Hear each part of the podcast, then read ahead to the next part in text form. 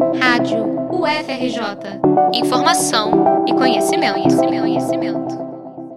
Que tal aprofundar seus conhecimentos nas mais diversas áreas de estudo? Editoras universitárias estão abrindo seus catálogos em tempos de isolamento social. A editora UFRJ disponibilizou a versão digital de livros que já estavam esgotados. Até agora, são 15 obras gratuitas que podem ser baixadas facilmente. É só acessar o site da editora, ir até a aba Catálogo e clicar na seção Livros Abertos. Lá você vai encontrar títulos clássicos, como A Razão Nômade, de Sérgio Paulo Rouanet, Ciência e Liberdade, de José Leite Lopes, O Homem Sem Fundamentos, de Márcio Tavares da Amaral, Manual de Telejornalismo, de Luiz Carlos Bittencourt e A Aventura Freudiana, de Carlos Alberto Plastino. Os e-books disponíveis no site contemplam ainda temas como nutrição, enfermagem, ciência e educação, teatro e poesia.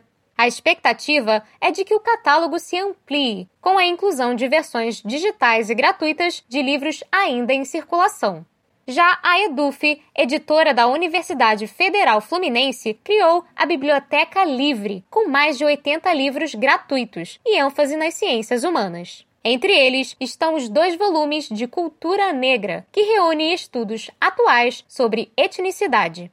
A Eduerge, da Universidade do Estado do Rio de Janeiro, lançou a Biblioteca da Quarentena com títulos célebres, como O Alienista, de Machado de Assis, e estudos importantes, como Desenvolvimento e Civilização, de Teotônio dos Santos, e 70 anos de radiojornalismo no Brasil, coletânea organizada por Sônia Virgínia Moreira sobre a influência do repórter Esso. Também está disponível a coleção do Hospital Universitário Pedro Ernesto, que discute temas relacionados à saúde pública e à gestão hospitalar. O catálogo mais amplo é o da editora Fiocruz, que liberou o acesso a 360 livros nas plataformas Arca e Cielo, com estudos fundamentais para compreender a saúde no Brasil em temas como políticas de saúde, vacinas, medicamentos, saúde indígena e divulgação científica. Para acessar os catálogos de cada editora, confira os links na descrição da reportagem disponíveis em nossa página.